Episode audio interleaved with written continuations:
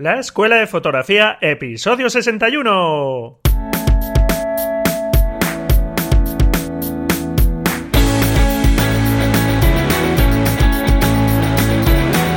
Que son mis ojos, mi tesoro, que es mi Dios, la libertad, mi ley ver a todo el mundo, mi única patria, amar. Hola, ¿qué tal? Bienvenido a este nuevo episodio del podcast La Escuela de Fotografía un podcast para aprender fotografía y hacerlo de la forma más amena y más divertida posible, aprendiendo poco a poco el manejo de la cámara, todos aquellos que estáis todavía en esa etapa y sobre todo centrándonos en transmitir cada vez más con nuestras imágenes.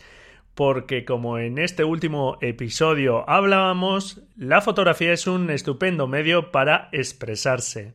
Y bueno, pues cambiando un poco la temática sobre este último episodio que fue un tanto teórico, un poco denso, pues para relajar un poco y cambiar un poco de aires, hoy vamos a hablar de algo que sabéis que yo no hablo demasiado, lo justo, de, cámaras, de cacharreo y quién mejor que todo un experto en esta temática, en todo el tema de cámaras, objetivos, etcétera que como sabes, pues yo incido mucho en el hecho de que la cámara es una herramienta, pero por supuesto es una herramienta necesaria. Espero que este episodio, que con el gran y conocidísimo Iker Morán, pues se hace muy ameno estar hablando. Y bueno, pues hablamos durante un largo rato sobre un poco la situación del sector, hablamos de cámaras, nos hace alguna recomendación. En fin, creo que es un episodio bastante interesante. Y nada, pues te dejo con la entrevista. Bueno, hoy tenemos aquí a todo un experto en el mundo fotográfico, veterano ya y conocedor de todo el mundo fotográfico, de las novedades que ocurren en el sector y que, bueno, pues es un placer tener hoy aquí con nosotros. Bienvenido, Iker. ¿Qué tal? Encantado, encantado, encantado de estar aquí. Me gusta lo de veterano, que es como una forma de decir de viejunos ya, ¿no? De, no, hombre. lleváis ya mucho tiempo en esto. Pero es cierto, ¿no? Porque hace poco se oía 12 años o así, ¿verdad? 12 añitos, sí, sí, sí. Yo calculando pues la anterior etapa en que sabes de, más los poquitos meses que llevamos ahora, sí, unos 12. Yo a partir de 10 años ya dejé de contar. como ya, ya, llevamos mucho, llevamos ya demasiado. Nada, hay que contarlos todos, Iker, porque oye, esa experiencia que que, os ha dado toda esta trayectoria, vamos, ya la quisiéramos muchos y todo, todos los oyentes la quisieran tener esa experiencia, sin duda. Yo es lo que digo, que no, no es que sepamos mucho, es que llevamos tanto tiempo, tanto tiempo, tantos años haciendo lo mismo que al final, por muy zote que seas, algo, algo se te acaba quedando, ¿no? Pues ese es nuestro caso, 10 años jugando con cámaras, con objetivos, estando en ferias, hablando con fotógrafos, con marcas, con tal, bueno, pues de todo eso algo, algo tiene que quedar. Y, veo más al margen, es verdad. Bueno, pues que, la, parte mala, entre comillas, sería que, bueno, pues que pierdes energía. La verdad es que no, ¿eh? o sea, no pierdes energía porque si esto sin ganas, la verdad es que sería muy complicado hacer. Si la perdéis, no, no, se os nota, ¿eh, Iker? Eso te iba a decir, no, no se nos nota. Y bueno, este, este último cambio de, los últimos meses, pues yo creo que ha sido un poco como, entre comillas, volver a empezar y eso te, obliga a volver a tener energías, a, a, empezar cosas de nuevo, entonces, bueno, te, te obliga. Y la parte más buena todavía es que esto te permite tener un, un contexto. O sea, no, es que seas. Yo siempre he dicho que, nosotros somos gurús de pacotilla, o sea, que, sobran, los gurús, en este sector, sobran las verdades absolutas. Bueno, todos tenemos nuestra opinión y todos tenemos, lo sabemos, creemos, hemos probado tal. Pero lo que tenemos nosotros es, bueno, pues ese, contexto de, de años sobre el terreno, de, de haber jugado con, con, muchas cosas, de haber hablado con mucha gente, y eso te permite contextualizar. Claro. Porque estamos en ese punto que yo, yo lo que digo es que todas las cámaras son buenas. No se trata de si mm, la Canon, la Sony, la Olympus tal es buena. Claro que es buena, hombre. Estamos en 2017. La cuestión es si es mejor que tal, cómo ha evolucionado respecto a la anterior. Claro. Ese, ese tipo de, contextos. Muy bien, vamos, vamos a hablar largo y tendido en la entrevista de estos temas. Ya, ves que yo me enrollo mucho, me suelto muy no, rápido. No, no, no, no te preocupes, estupendo. Yo creo, Iker, que con lo que estamos comentando no habrá ningún aficionado o gente que le interese la fotografía que no te conozca, pero bueno, si te parece, hacemos una pequeña presentación, ¿verdad? Claro. Muy bien, pues bueno, Iker Morán, eres eh, licenciado en, en periodismo, perdón, en la Universidad del País Vasco Y aunque llegaste eh, tarde a la fotografía, pues eh, te diste cuenta pronto, según escribes tú mismo por ahí, que no ibas a vivir de tus fotografías. Exactamente. y, de ahí, pues, un poco tu interés en, ya que no voy a vivir de la fotografía, saber si puedo vivir, ¿verdad? De, hablar de cámaras, objetivos. De criticar, de criticar las cámaras, sí, sí, fue, una venganza. Sí, lo, lo, mío con la fotografía fue un, un encuentro que suena a chiste, no suena a anecdotilla, pero bueno, a ver, periodismo es una carrera, ahora que no nos oye nadie, relativamente sencilla, ¿no? O sea, me refiero que no es, no sé, no es eh, neurocirugía, con lo cual, bueno, pues llega un momento que te, aburres ya de estar jugando al mus en la cafetería y, y, descubres nuevas cosas. Y en los últimos años de carrera, pues nos, a la cuadrilla, al grupo de amigos y amigas, pues nos dio por, por entrar a revelar en el cuarto oscuro y nos, nos dio por la fotografía y a algunos se les pasó y a mí me dura hasta hoy. Bueno, jugamos con eso, entonces yo acabé la carrera de periodismo en Bilbao en aquel momento en Bilbao había muy poquita cosa para estudiar fotografía y, me, y me vine a Barcelona a estudiar fotoperiodismo en la, en la Universidad Autónoma. Tuve la suerte de, de, bueno, de aprender mucho ahí y sobre todo de entrar en contacto con buenos fotógrafos. Tuve la suerte de encontrar trabajo casi nada más llegar en, en Pro 40, que era un laboratorio profesional que había en Barcelona. Después pasé a, a Casanova, a Casanova Fotos, una de las tiendas más importantes del país. Sí. Y ahí tuve la suerte de vivir toda la transición de, la película al digital. Es decir, los primeros respaldos digitales, las primeras cámaras digitales, yo me ocupaba de, hacer la, revista que, antes tenía en papel Casanova y que era estupenda. Entonces, bueno, pues digamos que tuve la suerte de estar en el, en el lugar adecuado, en el momento adecuado. Yo también quería, quería ser fotógrafo, yo fui becario de fotografía un, largo verano en, Bilbao, en El Correo, que es el periódico más importante de Bilbao y me lo pasé muy bien, hice grandes fotos y, bueno, no sé si hice grandes fotos, hice muchas fotos, alguna me gusta, alguna de, las que hice aquellos meses, bueno, pues porque tuve la suerte de estar en cosillas importantes también, bueno, en, Euskadi en aquellos años había bastante movimiento y había que si manifestaciones, que si tal, entonces, bueno, haces alguna cosilla interesante, pero bueno, descubrí que no, bueno, pues ya está, que, que, que, iba a ser muy complicado vivir de hacer fotos, pero bueno, surgió esa otra forma paralela de, de vivir de la fotografía y, oye, y dura más o menos, sobrevivir al menos. 10, 12, 14 años después, no lo sé, pero bueno, eh, ahí sigo. Muy bien. Y afortunadamente, claro que sí, porque, bueno, vaya trabajazo llevas haciendo. Ya ahora enseguida hablamos de, todos los proyectos que has ido tocando y, por ejemplo, pues como buen vasco, ¿verdad? Como buen bilbaíno, pues Mantienes también el blog gastronómico, la Gulateca. Exactamente. Te surgió también, supongo, ya de tu faceta de periodista, hablar un poco de, gastronomía, ¿verdad? Fue, bueno, fue también una de estas cosas que no, que no piensas. Yo soy cocinilla, yo siempre digo que, esto va, de serie, ¿no? En, los vascos, que parece el chiste, ¿no? Pero bueno, a mí me, gusta comer y me, y me gusta cocinar. Muy bien. Entonces, hace, no me acuerdo de cuánto, como cinco años, pues con unas amigas decidimos montar un, blog de gastronomía, en plan, bueno, pues estamos todo el día hablando de comida, de recetas, tal, pues, pues hagamos algo. Y bueno, empezamos, empezamos, empezamos, y bueno, como yo soy bastante cabezón con las cosas que empiezan, pues bueno, al final se trata de, seguir, ¿no? Todos los blogs, todos los medios tienen una travesía por el desierto donde dices, oye, esto, esto lo leerá alguien, y ahí, bueno, pues seguimos haciendo y tuvimos la suerte de, entrar en contacto con, el periódico 20 Minutos, que es uno de los más importantes de España, que andaban buscando un blog de gastronomía, eh, les encajaba lo que nosotros hacíamos.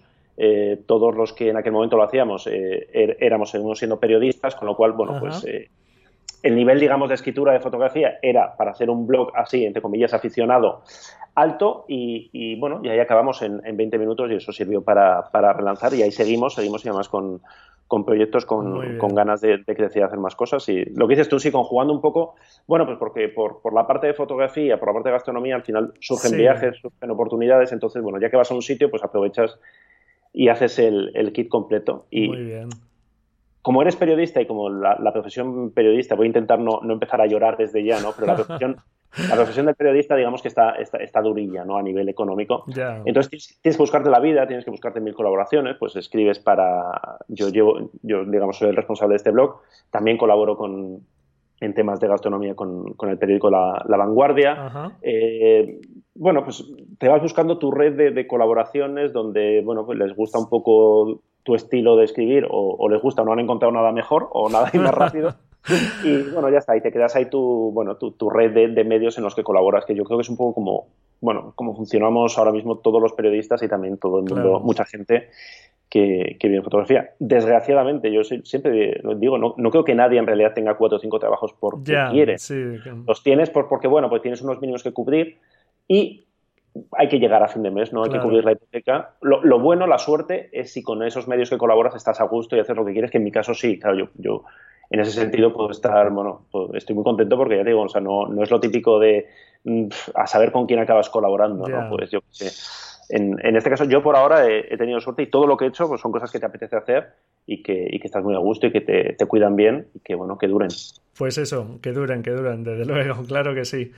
Y bueno, pues eh, sobre todo, pues eh, se te conoció a ti junto a Álvaro Méndez y otros colaboradores como Edu Parra en el proyecto que sabes de, Extinto Proyecto. y desgraciadamente extinto, sí. Desgraciadamente extinto, pues porque en él hacíais unas reviews muy curradas, teníais opiniones, comparativas de precio y realmente pues te he oído escuchar alguna vez que hablabas de él como un Titanic, ¿verdad? Claro, sí, era, era, era el medio, yo creo, era, era el medio. Siempre lo, siempre lo fue, claro, pero hay que, hay que pensar que empezó.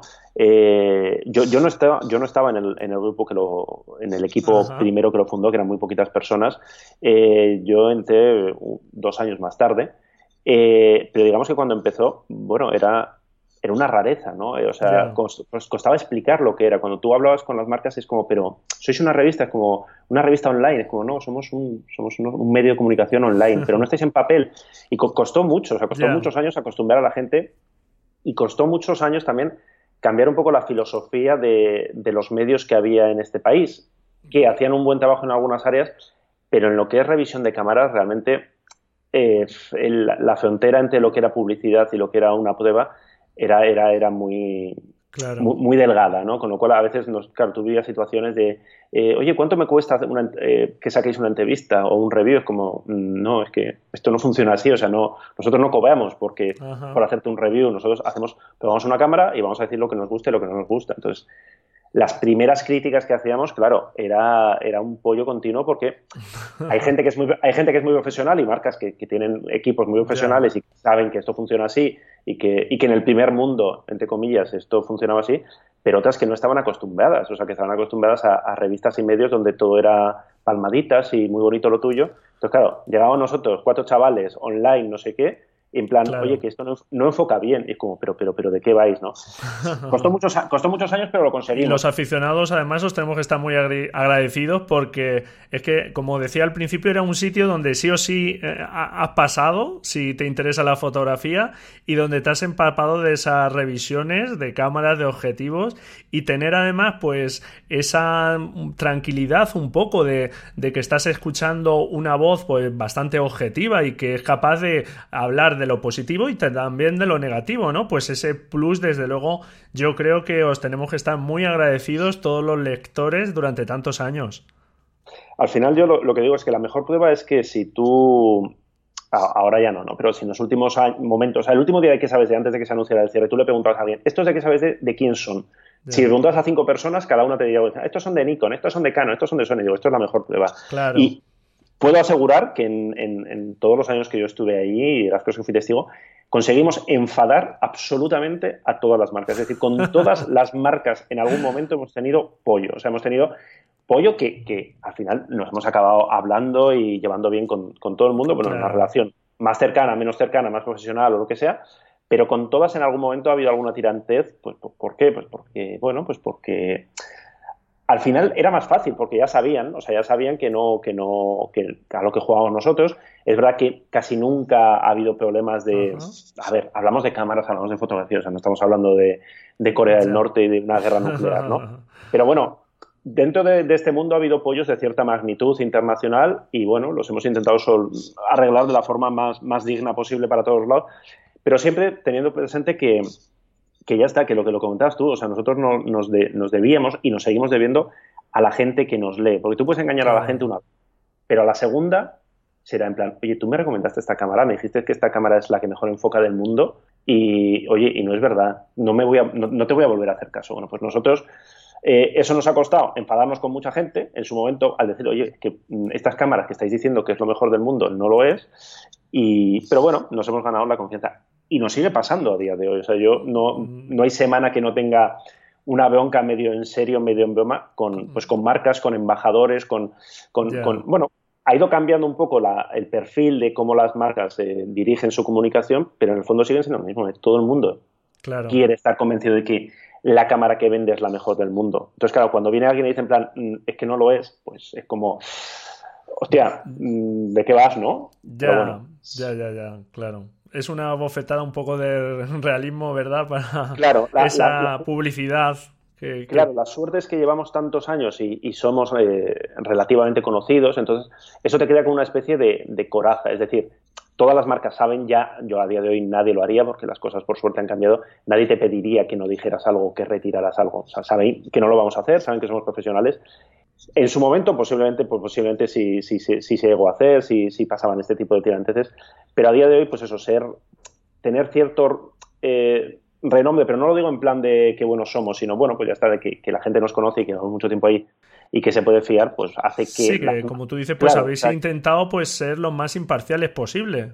Claro, que sí, que es lo que si Álvaro y yo decimos, oye, eh, esta cámara enfoca mejor que esta, la gente sabe que es, enfoca mejor, o sea, sabe que no va a haber ninguna movida rara que no va a haber ningún acuerdo a posteriori, que no nos hemos hecho ahora súper amigos de, de, yo qué sé, de Olympus, de Fuji, de Nikon, de Canon, de quien sea, sino que, bueno, lo que es que somos amigos de todos, y, pero a la hora de tocar las pelotas también nos, tocan las pelotas a, cualquiera. Y, y Fotolari llevamos solamente seis meses y yo creo que ya hemos tocado las pelotas a bastante gente, o sea que es un poco la prueba de que, de que la idea es es seguir, incluso reforzar esa línea de no ser los malotes, porque ser los malotes eh, no tiene ningún sentido, pero bueno, de ser un poco el, ya está, el que, los que dicen las cosas sin más, oye, pues esto es así y esto es así. Claro, digamos con un espíritu crítico. Claro, sí, sí.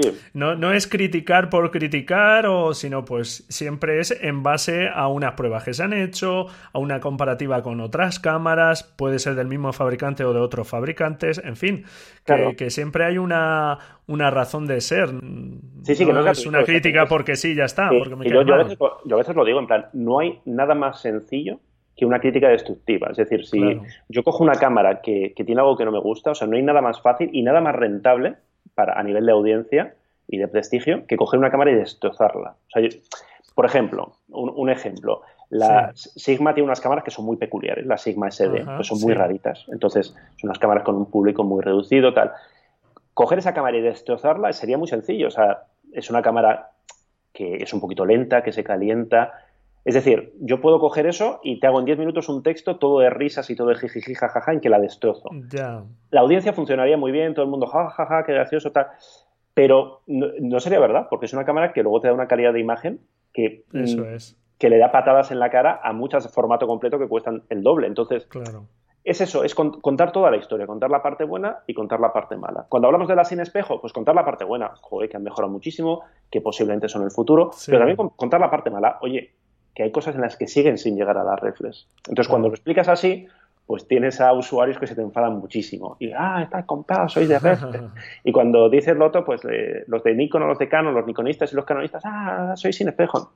Pero bueno, es, parte del juego, yo creo. Pues sí. Y vamos, yo lo que te decía antes, yo creo que los lectores en general y los que buscamos esa opinión lo más imparcial posible, os tenemos que estar agradecidos y que ahora en Fotolari, en vuestro nuevo proyecto, pues que sigáis en esa misma línea y, que, como tú dices, pues incluso le habéis dado una vuelta ahí de tuerca, porque yo creo que incluso al ser ya un proyecto más personal vuestro, eh, ¿verdad, Iker? Pues estáis un poco más relajados incluso, si cabe, ¿verdad? Sí, es, es, verdad que en qué sabes de... Eh, ha, habido cosas buenas y cosas malas como en todas las empresas, eh, el final fue como fue, etcétera, etcétera, pero eh, yo, yo no era dueño de, que sabes de ello, era un trabajador y nunca he tenido ninguna presión para publicar o dejar de publicar algo y eso es algo que, hay que reconocer y eso tiene mucho mérito por parte de, los responsables. Entonces, y lo que dices tú, Fotolari es un proyecto con un, con, bueno, con un tono más personal, es un proyecto con, con, cara y ojos, es decir, que la gente sabe que detrás estamos eh, Álvaro y estoy yo Y bueno, lo que yo cuando lo presentaba, hablaba con las marcas, lo decía es que estamos muy locos, o sea, estamos muy locos y no tenemos nada que perder, o sea, nunca hemos tenido nada que perder, pero bueno, es algo que queremos intentarlo, queremos que funcione, creemos que hay que en España siga habiendo sitio para, para un medio eh, bueno, eh, iba a decirlo serio, serio, pero en el sentido periodístico. O sea, cuando me refiero serio, no me refiero a sesudo, aburrido, me refiero serio en el sentido de hacer las cosas como, bueno, estamos hablando de fotografía como podríamos estar hablando de, otro segmento. Es decir, con unas buenas explicaciones, con unos vídeos en condiciones hechos y luego con ese punto pues de naturalidad que es la que tenemos nosotros y de cachondeo, entre comillas, que es el que tenemos en, yo que sé, en el consultorio, ¿no? En el Hola que hace Fotolari, que es una de estas locuras que se nos ocurrió y que está funcionando muy bien y que a la gente le encanta y que yo no entiendo muy bien cómo, pero lo ven, bueno, cada, cada semana lo ven, lo ven muchísimos miles de personas, que nosotros alucinamos, es como, pero ¿cómo te hagáis 50 minutos de nuestro rollo? Pero bueno. Pero es muy divertido, hombre. Yo, vamos, yo, soy uno de esos que, que, lo aguanta y, y, es que te echas unas risas. Bueno, porque eso es, un poco, es que no, no, no hay guion, o sea, es decir, lo que hay es una selección de las preguntas, intentamos buscar siempre las más interesantes o las más repetidas para que sirvan a mucha gente. Hay, eh, en algunos casos, nosotros mismos tenemos cosas, es decir, eh, esto lo decimos muchas veces en el Hola que hace, eh, sabemos casi todo, pero no todo. Es decir, si alguien me pregunta, oye, un adaptador para una óptica exacta, no sé qué, pues no tengo ni idea, o sea, tengo que buscarlo total. hay cosas que tenemos que buscar. Pero más allá de eso, o sea, nos tomamos un café Álvaro y yo, en plan, oye, vamos a estar no sé qué, no sé cuál, y luego es un poco, pues eso, sobre la marcha, pues, porque como estamos, nos pasamos el día diciendo tontas, pues bueno, pues las, las delante. Bueno, algún, alguna menos, ¿eh? Alguna menos. Puesto que la, esa experiencia que estábamos diciendo, pues eso se, se, nota en los episodios y no hace falta que sean muy preparados porque además eso le da esa naturalidad y no dejéis también de, de aportar cosas. Con lo cual, pues oye, a mí me parece un formato estupendo. Claro, es, es, lo que nos han preguntado muchas veces, pues cuando, te lo preguntan a un amigo, ¿no? O sea, todos los amigos tal saben de, oye, ¿qué cámara? Pues te lo preguntan a ti, pues como, se lo explicarías a él, en plan, ¿cuánto te quieres gastar? ¿Cuánto tal? Y muchas veces hacemos cosas que son contraproducentes para, entre comillas, el, la salud económica del segmento en el que nosotros también estamos. Es decir, cada vez que nosotros a alguien le recomendamos no comprarse la última cámara, sino mirar la generación anterior, o en lugar de cambiar de equipo, darle una oportunidad con persona óptica, lo que estamos haciendo es que la gente se compre menos cosas, lo cual indirectamente también nos afecta a nosotros, porque el sector está en crisis, cuanto menos compre la gente, las marcas más tristes van a estar, menos dinero van a tener para, para publicidad, más, más jodidos vamos a estar nosotros, ¿no? Pero bueno, es que nosotros nos debemos, es decir, si alguien nos dice en plan, me compro la nueva no sé qué, es como, es que solamente tiene nuevo el wifi, por ejemplo. Igual te merece la pena, a no ser que te haga mucha ilusión el wifi, es un ejemplo, ¿eh? Pero entonces es, yo creo que en el Hola que haces es donde más demostramos que no, bueno, porque somos gente de fiar, o sea que si te, luego es decisión de cada uno, evidentemente, o sea yo estoy convencido de que toda la gente que nos sigue, nos lee o que cae en, en Fotolari por casualidad, pues a la gente que no nos sigue. O sea, que no nos sigue, que, no, nos cree o que pensará que somos unos vendidos o, que no tenemos ni puñetera idea, que me parece muy bien. Pero todos los demás yo, yo, creo que son, bueno, que a lo largo de los años, a lo largo de todo este tiempo, y si no, si tú nos ves en, por primera vez, si estás por, en YouTube y caes por casualidad en, en uno de nuestros vídeos, en uno la que hace, yo creo que se nos ve, ¿no? Que somos tipos así bastante, bastante de fiar, que no te vamos a estar haciendo... Parecéis hasta creíbles. Sí, sí. sí, sí, yo a veces digo, bueno, pues ya está. A veces, que a veces, a veces sin querer hablas como con cierta condescendencia, ¿no? Y eso, eso es una de las cosas, entre comillas, malas de, la edad, ¿no? Porque cuando ves ciertas cosas o lees ciertas cosas, y en YouTube pasa mucho, en YouTube, eh, claro, YouTube, yo, llevo años usando YouTube, pero es un canal que nos es un poco ajeno. Nosotros no tenemos, eh, no tenemos la edad para, para ser youtuber, no, no, tenemos... El lenguaje igual sí, pero no tenemos... Eh, claro, hay muchas cosas que sé que funcionan en YouTube, es que llego a hacerlas porque me parece que está la gente como si fuera idiota. Entonces, mm, eso nos, bueno, nos dirige a un público muy concreto, pero en el mundo de YouTube de, la fotografía es verdad que, hay, hay, mucho gurú, hay mucho, eh, cómprate esto, cómprate tal. Y nosotros a veces, pues, igual somos condescendientes con, con este tipo de, de, canales que tienen su público que tienen su y que, y, que, les va mucho mejor que a nosotros. Bueno. ¿Por qué? Pues porque como llevamos tanto tiempo probando muchas cosas, pues dicen en plan, ¿pero por qué recomiendas esto, hombre de Dios? Si has probado lo otro, has probado lo otro. No, no. Claro, yo siempre digo en plan, coño, que, que cuesta mucho dar 500 o, o 600 o 1000 euros y le estás diciendo a una persona que se compre una cámara, recomiéndale bien, coño, pues, porque si no es, una forma de, tirar, entre comillas, el dinero. Por supuesto. Pues nada, para la gente que no lo conozca, dejamos en las notas del programa el enlace a los episodios de Hola que hace.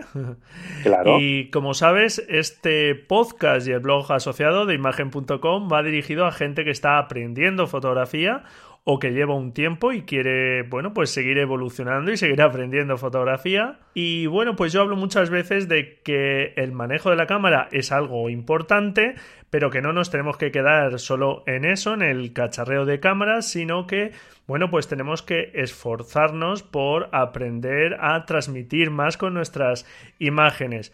Y al respecto, ¿no piensas, Iker, que las posibilidades que nos ofrecen hoy día las cámaras van por delante del potencial que somos capaces de sacarles?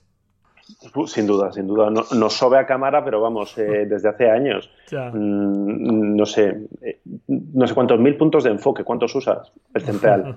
Eh, ráfagas de 10 fotos por segundo, ¿a cuánto dispara? A, a 3 fotos por segundo ya la tarjeta va echando humo. Eso por no hablar de los mil sistemas de, retoque, de optimización de la imagen en cámara, por sí, resoluciones altísimas. Es decir, son prestaciones que muchas veces están pensadas, pues hay profesionales que lo necesitan. Es decir, si tú haces foto de Fórmula 1, pues necesitas un sistema de enfoque que sea la bomba. Si haces eh, bodegón naturaleza, pues necesitas 50 megapíxeles para luego sacar un recorte, un detalle pero para, para, para la gente que, que, no vivimos, me incluyo, ¿eh? porque yo, me, yo no vivo de hacer fotos, yo vivo de la fotografía, pero yo no, no soy fotógrafo, soy periodista, no sube a cámara, no sube a, sube a cámara por, por, todos lados. Entonces, y es muy cierto esto que dices, ¿no? de, muchas veces la, la técnica o, o, el cacharreo, que digo yo, el, el punto este más, más, friki de los megapíxeles, los fotogramas por segundo, el sin espejo, el con espejo y todo esto, bueno, pues eh, anula o deja en un segundo plano al contenido. ¿no? Yo siempre digo que son así a cosa como un poco intensa, que en Fotolari queremos, estamos muy en contra de los que se ponen intensos, y esto puede sonar un poco intenso, pero al final hacer fotos es contar algo, ¿no? Tú quieres contar algo, pues eh, a mí se me da mejor escribir, pues yo lo, intento contar escribiendo. Hay gente a la que se le da mejor o que quiere dedicarse a contarlo con, imágenes, pues eh, se dedica a fotografía. Entonces, cuéntame algo. Es como, no, es que... Y esto hace que, eh, lo que dices tú, ¿no? Es que la nitidez es perfecta es decir, hay unos mínimos técnicos que se presuponen. Es decir, la foto, pues, eh, que esté enfocada, eh, o si quieres que esté enfocada. Y si no quieres que esté enfocada, cuéntame o explícame o, que yo vea que, no está enfocada por algo, no porque eres un, artista conceptual que hace fotos desenfocadas por, no sé, porque tu, yo interior te lo llama, ¿no? que me parece muy bien, pues vas a una feria de arte y suerte, pero que, o sea, no se trata de caer en el vendehumismo artístico, ni se trata de caer en el técnica, técnica, técnica, ¿no? Es buscar ese punto de equilibrio de, y para eso, pues bueno, para eso hace falta una cámara. Cuanto mejor sea esa cámara, bueno, pues posiblemente vas a poder hacer más cosas, no mejores fotos. Pero sobre todo lo que hace falta es hacer muchas fotos, hace falta caminar, viajar, leer, ver fotos. Es decir, eh, todo lo que se hace antes de disparar, al final, incluye al final la foto que tú haces es un poco el reflejo de lo que tú estás haciendo.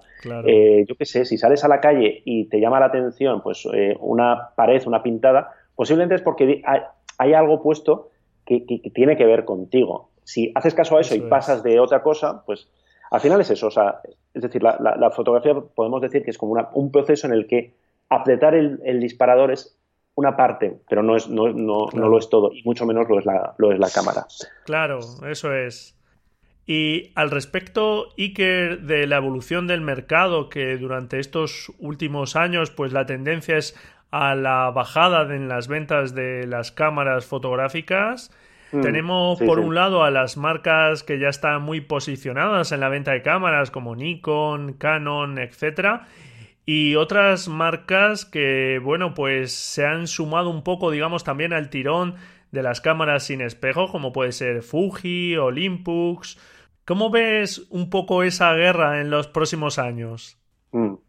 Es, eh, el mercado fotográfico es un mercado donde pasan dos cosas. Primero, somos muy marquistas, el usuario es muy marquista, entonces muchas veces la gente no busca una cámara, busca una Canon, una Nikon, una Sony, una Fuji, entonces eh, no le vas a sacar de ahí. Y Nikon y Canon tienen mucho tirón y lo van a seguir teniendo durante años porque en este mercado hay mucha inercia, es decir, cambiar, eh, cambiar las marcas. Es, verdad que viene una generación que igual ya no tiene esa, esa, idea ¿no? preconcebida de Nikon y Canon es mejor porque es Nikon y Canon, lo cual es una, una tontería.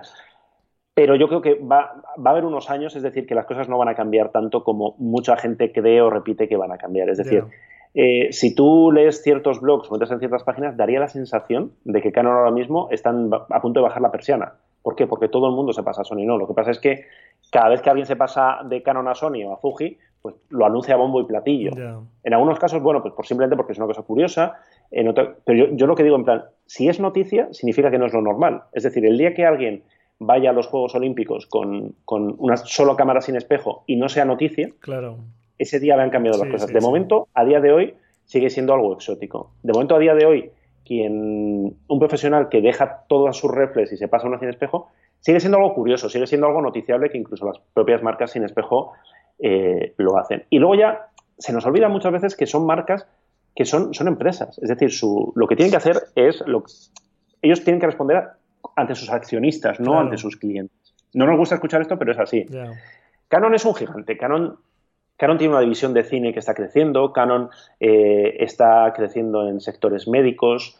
Eh, Canon tiene una dependencia de la fotografía grande, pero no muy grande. Es decir, tiene otros segmentos donde puede entrar dinero, con lo cual no tiene problemas. Nikon, Nikon ahora mismo tiene, tiene un problema a corto o medio plazo. ¿Por qué? Pues porque las, las, Nikon, las reflex de Nikon se venden como churros. Es decir, cualquier otra marca del sector, eh, sea Sony, sea Fuji, que, o que están viviendo un momento muy dulce, mm, no sé, venderían su alma al diablo por vender la cantidad de Nikon de 5.200, 400 o 500 que vende Nikon sin hacer absolutamente nada. Esa es la gracia, es que no tiene que hacer nada, porque son cámaras que se venden solas. Eh, Fuji es un gigante. Fuji, la división, eh, el no, recuerdo exactamente porcentajes, pero creo que la parte fotográfica de Fuji era como un 20% de la empresa. Fuji, Japón hace de todo. Entonces es un gigante que depende de la fotografía, que lo está haciendo muy, muy bien, que ha renacido en los últimos años y que, bueno, y Sony, bueno, Sony pasa lo mismo, Sony vende muy bien, muchas cámaras, tiene cámaras muy buenas, pero no, su división fotográfica no es especialmente rentable. Sony saca dinero de vender sensores a otras marcas, de vender sensores, casi todos los móviles potentes llevan sensores de Sony, las cámaras de Nikon muchas llevan sensores en Sony, todas las compactas de una pulgada tienen sensores de Sony. Eso es rentable. ¿Las Sony A7 son rentables? No tanto. Entonces, a mí siempre me da miedo de, cuando ves algo de, ah, tal, nos vamos a comer el mundo, es que de repente llega un japonés, se junta, la junta de accionistas se dice en plan, esto ya no interesa. Se acabó, hasta aquí, ¿no? Y se acabó. No, no va a pasar esto, ¿no? Pero, no sé, y luego hay marcas pequeñitas como Pentax, que, que, que, está en manos de Rico, que tiene unas cámaras estupendas que nadie les hace mucho caso, que cuando yo pruebo una soy el primer enamorado porque es como, son cámaras buenas, bonitas y baratas, es que cumplen con todo, pero tienen un segmento muy pequeñito del mercado. Olympus, Olympus lo está haciendo muy bien en España, está creciendo mucho, pero es una marca muy pequeñita y la división fotográfica comparado a la división médica es pequeña. Entonces, muchas veces como clientes tenemos una, percepción, vamos al escaparate y lo que vemos en el escaparate nos parece que es, que es el reflejo de la salud de, una, compañía, pero me temo que, hay muchas más cosas detrás. ¿no? Entonces, ¿cambiarán las cosas? Sí, yo creo que dentro de cinco años el mercado habrá cambiado mucho. Nikon necesita urgentemente una alternativa sin espejo. Entre otras cosas, para, para no pegarse atacazos en bolsa. Es así de simple. Nikon cuando eh, salieron sus resultados económicos hace, hace un mes, una cosa así, mm, bueno, se pegó un ostión considerable en bolsa. ¿Por qué? Bueno, pues porque los accionistas no ven claro el futuro, saben que las reflex están ahí, que van a estarlo durante años, pero después el experimento este de cámaras de acción 360 ay, no acaba de convencer a mucha gente, las Nikon 1 muchos las damos por muerto. Entonces, es eso, hace falta una... Yo, estoy seguro eh, que, sobre la mesa, hay que pensar que, las marcas, eh, cuando alguien dice en plan, ah, Nikon ha sacado tal para copiar a Sony, no, no estos son desarrollos de cinco años, ¿no? O sea, Nikon ya sabe lo que va a estar haciendo dentro de cinco años. Y el juego este nuestro de como, como, como, usuarios o como observadores intentar adivinar lo que van a hacer es muy divertido, pero yo creo que muchas, muchas veces nos equivocamos, nos equivocamos muchísimo y bastante es intentar adivinar lo que va a pasar en 2017 con, con, no sé, con intentar yo qué sé, si a mí hace cuatro años me dicen que Fuji iba a tener una cámara de formato medio digital, bueno, me, había dado un ataque de risa. Oye, ahí están. Nada, estos japoneses, la verdad es que si se lo proponen, yo creo que consiguen todo. Sí, sí. Muy bien. En el episodio 54 comentaba un interesante artículo vuestro que se llama 9 de cada 10 fotógrafos les han pedido que trabajen gratis, según un estudio llevado a cabo en Reino Unido. que muestra, creo, bastante bien la difícil situación por la que pasa la fotografía profesional. Y también comentaba otro artículo de Tino Soriano titulado Cómo abusar sin pudor de los fotógrafos, donde Tino Soriano pues denuncia pues esa práctica que es más común de lo que nos creemos de incluso ciertos organismos que hacen este tipo de concursos que les salen muy económicos, intentando, pues, bueno, eh, conseguir un banco de imágenes, digamos, de una forma bastante económica y en sus cláusulas meten que, bueno, pues pueden usar esas eh, fotografías para lo que quieran, etcétera, etcétera. ¿Cuál crees que es el reto de los fotógrafos profesionales ante este tipo de abusos? Con, esta noticia hubo una reacción, un comentario muy, muy recurrente, pero muy gracioso. Decían, en plan, claro, en Reino Unido son 9 de cada 10, en España serían 10 de cada 10, ¿no? Los que les han pedido trabajar gratis. Yo, creo que, a todo el mundo alguna vez nos han pedido trabajar gratis. Sí. Pero es verdad. Sí, de hecho, en el informe aparecían varias profesiones, profesiones no solo fotógrafo. Entonces, eh, a ver, es, es un momento muy, muy complicado, muy, muy delicado, muy y yo creo que la respuesta a esto es una campaña que ha hecho el eh, UPIF, que es un sindicato de fotógrafos de, aquí de Cataluña. Ha hecho un vídeo muy interesante donde recuerda que es importante quejarse y denunciar las cosas en redes sociales. Y esto es la labor que hace pues, eh, un grupo que, que Tino Soriano está entre ellos, que es Stop Cláusulas Abusivas contra los fotógrafos.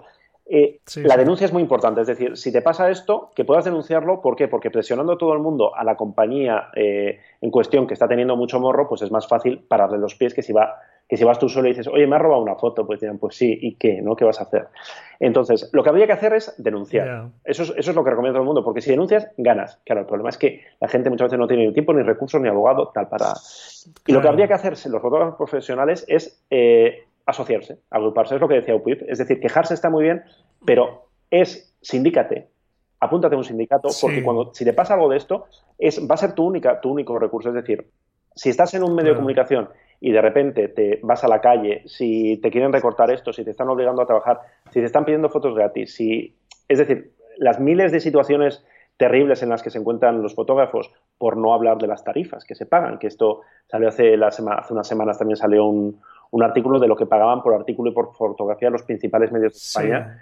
y era, una cosa, era una cosa lamentable, pero bueno, que todos la sabemos, pero que muchas veces pues, mm. pues no se comenta, pues porque, porque como todos la tenemos que soportar o tal, pues bueno, no, no lo denuncias. Entonces la recomendación es, la que hacía este sindicato de unirse y pelear. Esto es uno de los grandes problemas. Claro, la unión hace la fuerza al final, claro. Es uno de los grandes problemas que, que, que nunca han estado, o sea, nunca ha habido un sindicato fuerte que defienda a, los, periodistas nos pasa exactamente lo mismo y a los fotógrafos yo creo que mucho más. Y a, y a través de eso, a través de, agrupaciones, de asociaciones, de sindicatos, de lo que sea, bueno, pues plantar cara y denunciar. ¿Por qué? Pues porque si lo dejas pasar, eh, lo van a seguir haciendo. Lo van a seguir haciendo igualmente, pero al menos, pues bueno, cada vez que sale una sentencia de que a alguien le clavan una multa por haber robado una foto, bueno, pues es una pequeñita victoria que igual sirve para que el siguiente se lo piense un poco más. Claro, sí, al final yo creo que toda esa presión y que se dé a conocer esos hechos, al final, como tú dices, por lo menos que la, la gente se lo piense más. Hablamos, hablamos muchas veces, es como, no, es que son, claro, o sea, no estamos hablando de la vecina del cuarto que te roba una foto, no, estamos hablando de grandes empresas editoriales, de grandes medios, que, que, bueno, que han asumido como normales estas prácticas y ya está, pues, pues, pues eso, hay que, hay que rebelarse contra esto. Claro, y que por otro lado, pues sí que tienen sus ingresos y podrían pagar esas, esas fotografías. sí, sí, tal cual. Así que bueno, pues eh, esperemos que, estas situaciones, pues a, través de esa unión de fotógrafos, que, ojalá pues siga adelante y, consigamos, pues eso, por lo menos frenar todo lo posible. Al menos frenarlo, sí, porque es, es, una batalla que yo creo que a medio plazo es está no sé si decir perdida, pero va a ser muy, muy complicada. ¿Por qué? Bueno, porque, porque al final, eh, mira, los atentados de, de, Londres, los que hubo en el puente de Westminster, eh, bueno, nosotros creo que lo publicamos también. Eh, ¿a qué, qué, hacía la CNN? A veces pensamos que estas cosas solamente pasan en España, ¿no? Pero la CNN en Twitter se dedicó a ir recabando fotos, pidiendo permiso, y además lo pedían permiso en plan uso de por vida sin no sé qué, no sé qué, no sé cuál, y la gente es como, vale. Mira, me ha cogido una fotografía de la CNN, ¿no? Sí, claro, porque, porque es, es, es, esto, ¿no? Bueno, pues ya está, es la CNN, te hace ilusión, no sé. Supongo que he visto desde, desde el punto de vista profesional nos da mucha rabia, pero igual todos caeríamos en lo mismo si nos trasladan a otro sector. Lo, bonito es decir que no, que nosotros no lo haríamos y que tal cual. Pero bueno, tenemos que, que, tenemos que tener claro que, los malos, entre comillas, no son los que se prestan a esto, que bueno, que también digamos son cómplices, ¿no? Pero sobre todo son los medios, la CNN, o sea, eres la CNN, ¿qué haces buscando fotos gratis? ¿Tienes cuántos fotógrafos tienes sobre el terreno? Pocos, pues pues pon más, o sea, paga más, paga más, Claro, sí, sí. Bueno, pues esperemos que así sea. Ojalá, ojalá. A principios de año, en el episodio 36, recomendaba siete acciones para crecer como fotógrafo en 2017 y una de ellas era asistir a algún evento, algún festival de fotografía, como por ejemplo, pues citaba a Fotogenio en Murcia y bueno, pues hay muchísimos otros, está Foto España en Madrid, eh, Fotón en Valencia, Gepcho Foto en el País Vasco, Fotokibir en Sevilla. Además, yo recuerdo de verte por primera vez en persona en Fotogenio y decía, anda, mira, Iker Morán. ¿Por qué crees que son tan importantes los eventos o los congresos de fotografía para la gente que le gusta la fotografía? Yo creo que eh, de entrada es sano porque mm, puedes ver que, que, no, no, estás solo ni estás loco, ¿no? O sea, que hay mucha más gente que tiene tu misma pasión, que esto es, yo creo que a todos nos gusta, ¿no? Puedes reunir a gente con la que puedes hablar de, de claro, yo qué sé, si estás en casa y te pones a hablar de sensibilidad o de las fotos de, yo qué sé, de capa, pues igual te dicen, plan, ¿de qué me estás hablando, no? Bueno, pues te, reúnes con gente que, que, que, te va a seguir este discurso, que puedes charlar de esto, porque se aprende mucho realmente, porque, bueno, pues porque hay, eh, es una oportunidad de que llegue a muchos sitios, pues porque al final eh, muchas, muchas cosas todo pasa o estamos acostumbrados a que pase en Madrid y Barcelona, ¿no? Pero bueno, pero hay muchos más lugares. Entonces, de repente, pues eso, como Fotogéneo creo que es el mejor ejemplo, ¿no? En un, en un pueblito de, de Murcia, Mazarrón, que de repente se convierta, se llegara a convertir en la capital fotográfica donde iba Sebastián Salgado, donde iba Steve McCurry a, dar una charla, pues yo creo que es algo muy sano que toda la gente que, anda cerca, o incluso los que no estábamos cerca, pero que, que igualmente bajábamos, pues bueno, da, esa relevancia, ¿no? Da, y yo me acuerdo en, Fotogenio de, estar con, los organizadores y ver el lleno, saber aquello, no, sé cuántas personas que habían y verlo lleno, y te das cuenta y es, bueno, te da con ese subidón de, hostia, la, fotografía interesa a mucha gente. Entonces, eh, es muy sano por eso.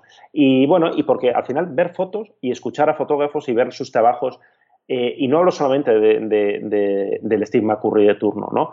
Eh, hablo de, otros aficionados, hablo de, o hablo de profesionales que no son muy conocidos, pero que hacen en su día a día un trabajo muy interesante. Y nos podemos, hace poco en Barcelona eh, se celebró Fotoforum, que reunía varias especialidades, incluidas Boda F. yo era la primera vez que iba y realmente es el ambiente que hay es impresionante, la cantidad de fotógrafos de boda que hacen cosas chulísimas que, que, han acabado con esa imagen casposa de la fotografía de boda y hacen auténtico documentalismo, pero de, un día concreto. Entonces, para mí mismo, que me paso el día viendo fotos, hablando de cámaras y con fotógrafos, de repente descubres algo nuevo, entre comillas, y te empapas de eso y sales de ahí, pues bueno, pues con un poquito, un poquito más sabio, ¿no? Entre comillas, o sabiendo que existe eh, esta persona que en no sé qué pueblo, en no sé qué país, está haciendo este tipo de fotos y a ti no se te había ocurrido, no sabías ni que existía, ¿no?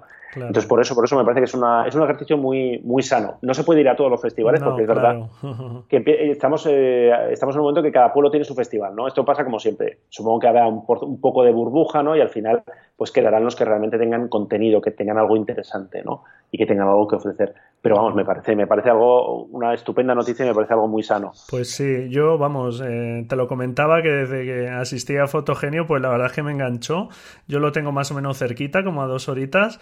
Y bueno, pues es un lujazo ver a los fotógrafos que, que comentas y, bueno, a todas las ponencias y, charlas que hay en torno al evento de fotógrafos, como dices, a lo mejor menos conocidos que, que estos eh, grandísimos fotógrafos, pero que igualmente pues te aportan su conocimiento de su disciplina, etcétera, y que la verdad es que es un subidón fotográfico y te vienes con pilas cargadas, como tú dices. Exactamente. es, o sea, yo creo que esa es la mejor definición, un subidón y, te carga las pilas y porque a todos alguna vez nos, nos han, supongo que nos ha dado ataque de pereza, ¿no? ¿Para qué hago esto, no? Si no voy a llegar a ningún lado. Bueno, pues este tipo de, cosas yo creo que, que te animan. Pues sí, la verdad es que conmigo así ha sido y por eso lo recomendaba. Bueno, me gustaría que nos recomendases algún modelo, aunque bueno, va a ser difícil a lo mejor centrarse solo en un modelo, de una cámara pequeñita como segundo cuerpo para llevar un poco siempre encima, que si no me equivoco, hmm. pues tú sueles llevar una RX100, que yo también tengo el mismo mochila y la verdad es que estoy súper contento con ella. Me, gusta mucho, me gusta mucho y aparte que hay que, hay que reconocerle el mérito porque Sony fue de las primeras en ofrecer una cámara con la RX100 pequeñita, con un sensor de una pulgada estupendo. Y yo sí, yo suelo ir casi siempre encima eh, con la RX100 con la, tercera generación. ¿Qué más? Eh, mira, ahora mismo, por ejemplo, tengo encima de la mesa la, la, Fuji X100F, que ya sé que nos vamos un poco de presupuesto y de tamaño, pero me parece una cámara estupenda y me parece una, una, delicia trabajar con, con, esta cámara. Compactas, ¿qué más? Mm, la Fuji X70 a mí me gusta mucho, que es como la hermana pequeña y barata, barata entre comillas, de la X100. No tiene visor, pero es una cámara que, me gusta mucho y que de hecho la hemos recomendado unas cuantas veces para hacer fotografía de, calle. Y luego Canon eh, está, haciendo cosas muy, muy, muy interesantes en, este sector de las cámaras compactas avanzadas, ¿no? Eh, probamos hace poco la G9X Mark II y es una cámara de bolsillo, o sea, pero de bolsillo tal cual, es de estas compactas bonitas, así como muy de diseño, y tiene un sensor de una pulgada y unos resultados excelentes. Es verdad que, que, no está pensada para trabajar en, bueno, puedes trabajar en manual, evidentemente, pero bueno, digamos que es tan pequeña y tan delgada que igual una G7X, que es un poquito más grande, iría mejor, ¿no? Pero bueno, cualquiera de estas tres cámaras que andan sobre los 500, 400, 500, 600, 700, hablan, andan en, en, este, en este segmento, eh, vamos, dan una calidad de imagen que hace, hace cuatro años hubiéramos matado por tener el bolsillo o algo así. Claro, tú, ves, tú, ves, ahora cámaras como, no sé, lo que en, aquel momento era lo más, las comparas con lo de ahora y es como, joder, cómo, ha cambiado, ¿no? claro, sí, la, evolución sin duda pues es continua.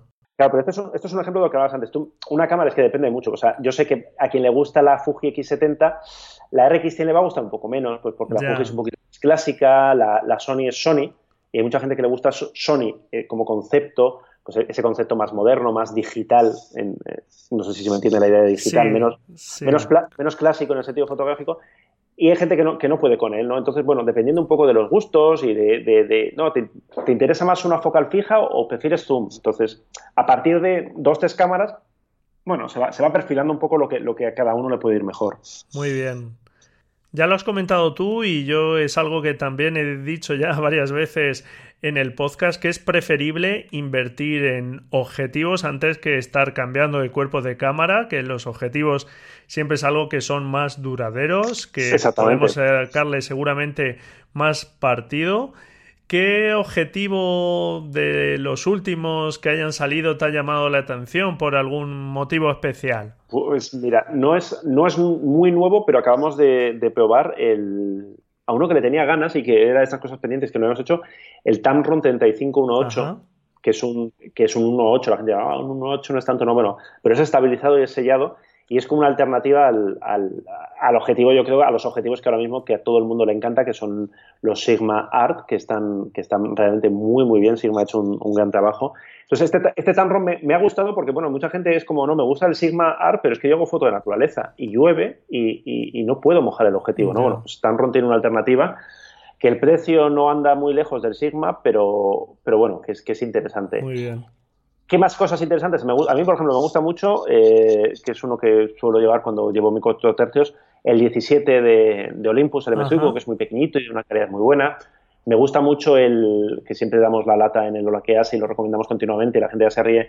El 2428, el que es un pancake de Canon, porque es, una óptica con una calidad, es un precio baratísimo, no recuerdo ahora, son 200 euros, 200, 300 euros. Da una calidad excelente, el tamaño es pequeñísimo, o sea, es, una de esas ópticas que si tienes Canon y APS-C, vamos, o sea, ya, ya estás tardando en comprártelo. Claro. Y, de Nikon, a mí de Nikon yo siempre recomiendo el, para APS-C también el 3518, que te da un 58, el baratito, que vale también 150 o no sé cuánto, cuesta.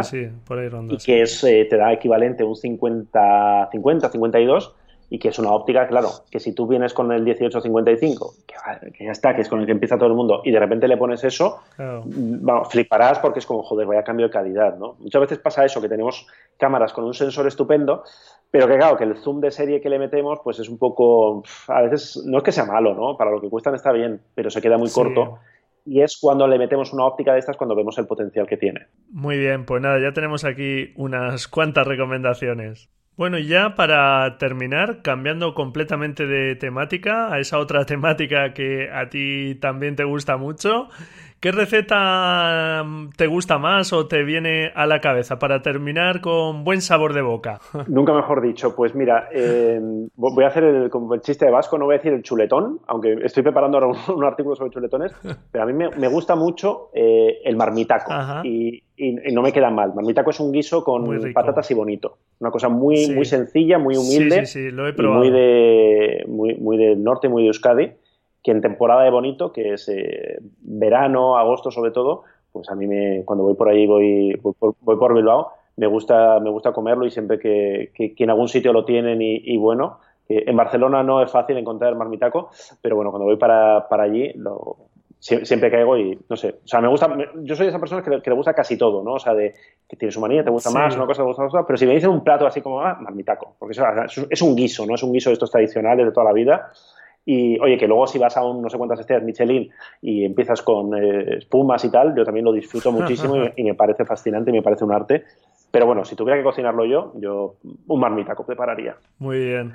Pues nada, muchísimas gracias. Eh, no sé si quieres añadir algo más, Iker. Pues nada, la gente que, nos esté escuchando, que, que, nos entre ya mismo en Fotolari, que lo haga su página de inicio, que entre ahí cada mañana, que nos mande preguntas que lo comparta con los vecinos porque, bueno, porque tenemos que hacer que todavía, todavía hay gente que nos, eh, de vez en cuando nos llega un mail en plan, os acabo de descubrir, no sabía que habéis seguido de qué sabes de. Hay gente que todavía no, sabe que, que, sabes de se acabó, pero que, que, parte del equipo seguimos ahora dando la lata en Fotolari. O sea que si queda alguien por ahí despistado en, en las Españas o en Sudamérica, donde sea, y nos está escuchando, pues que, que vaya corriendo al ordenador y nada, en fotolari.com nos podrá leer, escuchar, ver, de todo. Eso es, muy bien. Pues en la nota del programa dejamos el enlace.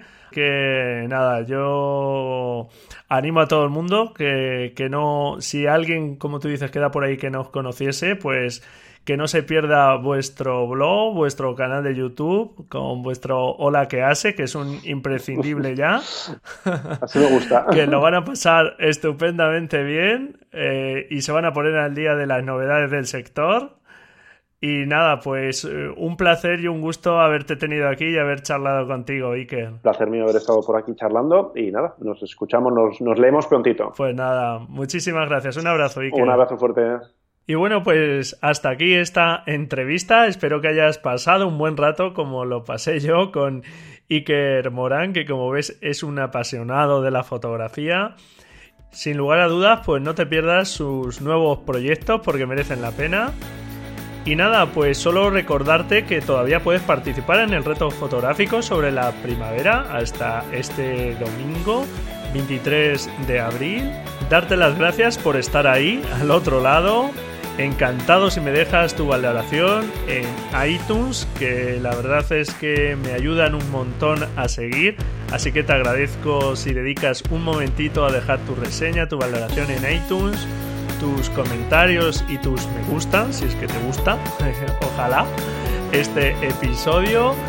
Felices fotografías y nos escuchamos la próxima semana, si tú quieres, claro. Adiós.